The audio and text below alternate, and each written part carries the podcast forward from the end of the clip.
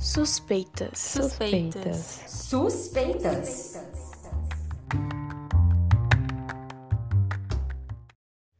Olá, pessoal.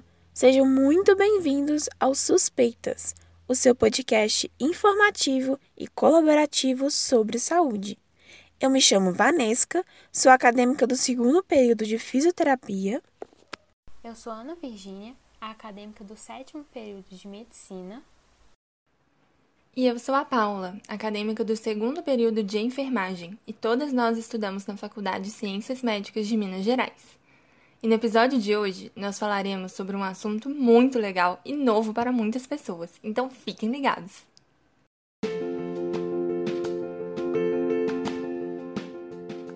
Quem de vocês não passa horas escutando a sua música preferida? Ou não consegue começar o dia sem ouvir uma música animada?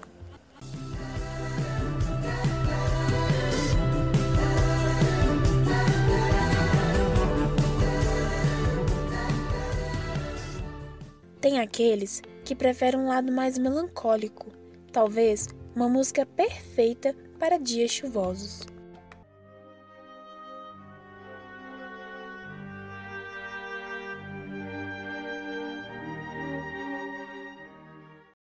E vocês sentem que ela tem um certo poder capaz de modificar o seu humor? Bem, a música está presente no nosso dia a dia há bastante tempo. Mas vocês já pararam para pensar sobre os efeitos que ela exerce no nosso corpo e se isso se relaciona com a nossa saúde? Desde a antiguidade que a música é usada como um instrumento de cura. Os gregos acreditavam que ela era um fenômeno divino e eles a recomendavam para acalmar, expulsar o medo e os maus pensamentos. Já no século XIX, um psiquiatra alemão, Philipp Pinel, defendia o uso da música como meio terapêutico. Mas foi apenas na Segunda Guerra Mundial que ela passou de fato a ser usada nos soldados feridos. Mas aí fica a dúvida, meus caros ouvintes. Como que ocorre o efeito da música no nosso cérebro? Então, para responder essa dúvida, vamos focar em um lado mais fisiológico. A música é capaz de influenciar a atividade cerebral que é medida por meio de cinco ondas produzidas pelo nosso cérebro. Elas são beta, alfa, teta, gama e delta, e cada uma delas possui características específicas. Vem comigo, parece difícil, mas vamos tentar deixar bem mais simples. A onda beta está relacionada com o estado de alerta do cérebro. Geralmente, ela está presente em maior atividade e também está associada às emoções de raiva e medo. A onda alfa está presente em casos de relaxamento, como durante uma meditação leve, e também está associada ao aprendizado e ao estado de concentração. O terceiro tipo é a onda teta, que está relacionada aos estados hipnóticos, aos sonhos e às memórias curtas. A penúltima é a onda gama, que possui relação com os estímulos auditivos, táteis e visuais. E, por fim, temos a onda delta, que são ondas de frequência lenta e que estão presentes em meditações profundas e situações de inconsciência. Tá, mas e agora? Você deve estar se perguntando: e o que isso tem a ver com a musicoterapia? Bom, no artigo Música, Neurociência e Desenvolvimento Humano de 2012, foi observado que o cérebro possui partes específicas para compreender a música, e ele foi retratado como o cérebro musical. Um exemplo é que o hemisfério direito é capaz de distinguir os timbres e a melodia. Já o hemisfério esquerdo está relacionado à análise do ritmo, da duração, da métrica, que é a divisão da música por tempos fortes e fracos, e de outras características específicas.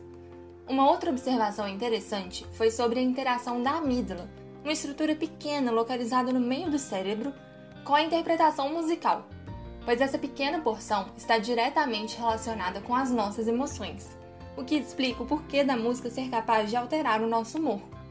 É super interessante porque pesquisadores concluíram que pessoas expostas à música têm atividades cerebrais diferentes. A música não apenas é processada pelo cérebro, mas ela também é capaz de modificá-lo, alterando seu funcionamento. Legal, não? Muito legal mesmo. Vários estudos demonstram que a música está relacionada com a neuroplasticidade cerebral, que é a capacidade do sistema nervoso de se modificar estruturalmente e fisiologicamente. Ela também está associada ao neurodesenvolvimento, pois atua na formação de novas conexões entre os neurônios em áreas importantes relacionadas à memória, aos processos cognitivos, como a atenção e a concentração, que são indispensáveis para o aprendizado. A música tem sido uma ferramenta clínica importante para casos de pacientes que sofreram lesões cerebrais e com transtorno de desenvolvimento intelectual. Na verdade, são várias as possibilidades de atuação da musicoterapia. Ela pode ser usada em ambientes para tratamento da saúde, como a geriatria, saúde mental e pacientes com alguma restrição física ou psíquica. Uma outra possibilidade terapêutica da música é a sua atuação em ambientes educacionais. Viram só como a musicoterapia é ampla e importante? E agora, vamos falar um pouco sobre o profissional por trás disso tudo? O musicoterapeuta é o profissional responsável e devidamente habilitado para atuar na musicoterapia. Ele pode ter formação acadêmica de graduação ou de pós-graduação. Aqui em Belo Horizonte, Minas Gerais, o curso é ofertado nas duas modalidades pelo FMG. E uma curiosidade bem legal é que ele foi fundado por uma médica, justamente para unificar a atuação da música na área da saúde. De acordo com a União Brasileira de Musicoterapia, atualmente existem mais de 40 procedimentos cadastrados no SUS que possibilitam a atuação do musicoterapeuta. Esses procedimentos abrangem as áreas de atenção básica até a terciária, que seriam os atendimentos hospitalares. Abrangem também tratamentos oncológicos e de reabilitação aos vícios.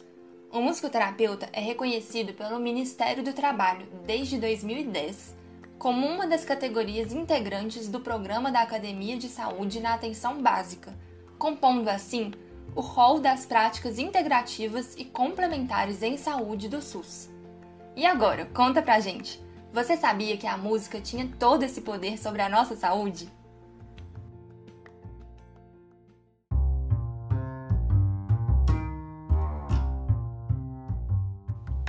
E vocês que estão nos acompanhando, fiquem ligados. Novos episódios com conteúdo de qualidade sobre saúde toda semana. Nos siga no Instagram, arroba podcast suspeitas e nas principais plataformas de streaming. Até, Até a próxima. próxima.